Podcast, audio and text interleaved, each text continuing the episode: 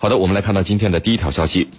我国台湾地区除了正在建造潜艇以外，现在又直接公开表示准备建造航母了。呃，我国台湾地区的海军呢，近日是公布了准备建造的两栖直升机船坞登陆舰的设计方案。我们看到这个设计方案呢，排水量是达到了两点二万吨，飞行甲板至少可以同时停放六架大型直升机，而且还是全通式甲板。除了对外公布的名称是两栖船坞登陆舰以外，这个设计方案其实就是真正的直升机航母。台湾地区是否有建造直升机航母的能力？未来又是否会配备垂直起降战机呢？我们和您一起来关注到这个消息，程教授。呃，我国台湾地区最近在这个军事装备发展上折腾的相当起劲儿啊，又是造潜艇，又是造这个船坞登陆舰，现在又准备造这个直升机航母了。从原来台湾地区抛出的这些设计方案，呃，抛出以后没有任何的进展，到现在很多的项目立刻能够开始设计和建造，为什么会出现这样的一个变化？请您先给我们分析一下。好的，我们知道以前啊，台湾防务部门也经常。提出一些在台湾看来是振奋人心的计划，但是最终都不了了之。那么，为什么这一次推出的计划能够大踏步的推进呢？那么，这和蔡英文当局所推出的国建国造的政策密切有关。所谓国建国造，就是要自己去打造一系列的一些呃军舰。那么最近呢，更是宣布要建造直升机的航母，而且呢，这个航母要可以同时停放六架直升机。那么这里头就跟蔡英文当局的国建国造的这个政策是有关系的。这个政策呢，之所以能落到实处，又有以下几个方面的原因。第一呢，就是来应对两岸的这种关系，特别是蔡英文当局，由于他一心要在台独这条死胡同里走到底，不撞南墙不回头，所以呢，他迫切希望在军事上能够具备和大陆抗衡的一个资本。那么这里头就要。打造自己的所谓直升机的航母，这是第一个因素。那第二个因素呢，就是要给台湾地区的民众一个强心针，要打一个强心针，吃一个定心丸，告诉台湾地区的民众，啊，解放军的这个到来，我们有足够的应对的对策。我们现在也在造航母，那么解放军有航母，我们也有，这样的话，我们可以和解放军至少呢可以扯平。而像日本知名的直升机航母 DDH 幺八三出云号。那么，在蔡英文当局看来呢，是可以制造航母的一个捷径，因为这是直升机的航母，虽然无法起降这个战斗机，但是呢，至少可以停放六架直升机。那么第三个因素呢，就是呃，蔡英文当局认为，制造航母尽管只是直升机的航母，那至少啊能够在南海地区发挥一定的作用，特别是呃，台湾当局认定和这个越南、菲律宾有海上。主权争议的一些地方，那么台湾认为，如果拥有自己的航母，就可以起到很好的一种威慑的作用，来迫使像越南、菲律宾不敢呢窥视，或者说不敢呢这个对台湾的像太平岛这样的地方啊有任何的企图和幻想，所以它有这个三个方面的目的。那么，到底台湾的这种航母计划在岛内是一种什么样的反应啊？其实，在台湾岛的这个立法院。也形成了强烈的争议，认为我们台湾地区根本就不需要建造所谓的航母，而蔡英文当局之所以这样做，其实还是他心里有鬼，惧怕解放军这个以武统的形式来解决问题，所以呢，为了对大陆形成一定的遏制，推出的国建国造的计划，希望在这个基础上有一艘台湾自己的航母来取得一个基本的军事，这是台湾当局。在这一次推出以后，能够比较得到很快落实的一个主要原因。主持人，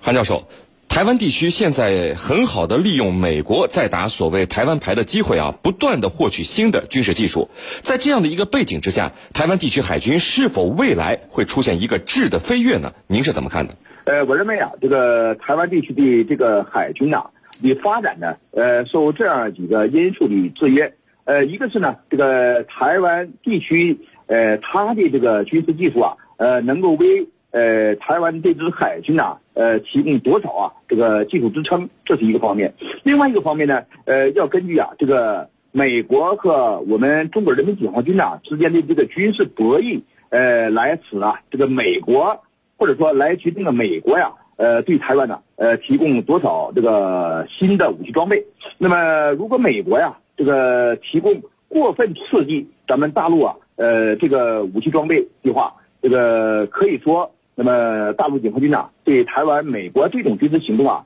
呃，将会产生一个更大的军事反弹。那么，在这种情况下，这个美国对这个台湾提供武器装备啊，有可能呃达不到预期目的。也就是说，大陆对这个美国对台湾的这个军事援助啊，呃，采取的这个反应越激烈，那么美国呀，有可能对台湾的这个军事技术援助的呃的水平越这个降低，这是一个情况。那么再一个情况呢，就是啊，这个台湾。只得到了几件或多件啊，这个高新武器装备啊，是不能够使这个整个海军的作战实力啊，这个得到提升的。因为我们知道啊，呃，不管是台湾的地区性的海军也好，还是一个国家的海军也好，那么海军的军事实力啊，它是呢，呃，构建了这个武器装备体系啊，呃，才能够发挥作用。呃，那么在这种情况下，这个美国呢，呃，是否向台湾提供啊大量的武器装备？那么这些这个大量的新的武器装备啊，呃，可以说如果不在台湾军队的这个海军武器装备体系中发挥决定性作用的话，即便美国给台湾提供了诸多的这个新的武器装备，也对台湾的海军的这个实力的发展呢，起不到这个实质性的作用。也就是说，台湾海军的这个战斗能力啊，不会出现一个质的飞跃。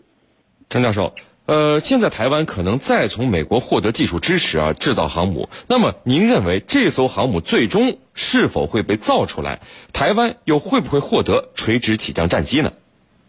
嗯，这艘航母能不能造出来？我觉得要打一个很大的问号。目前蔡英文当局啊，它是雷声大雨点小，尽管呢比以往推动的快，但是呢，它是出于自己的政治目的，因为他认为这个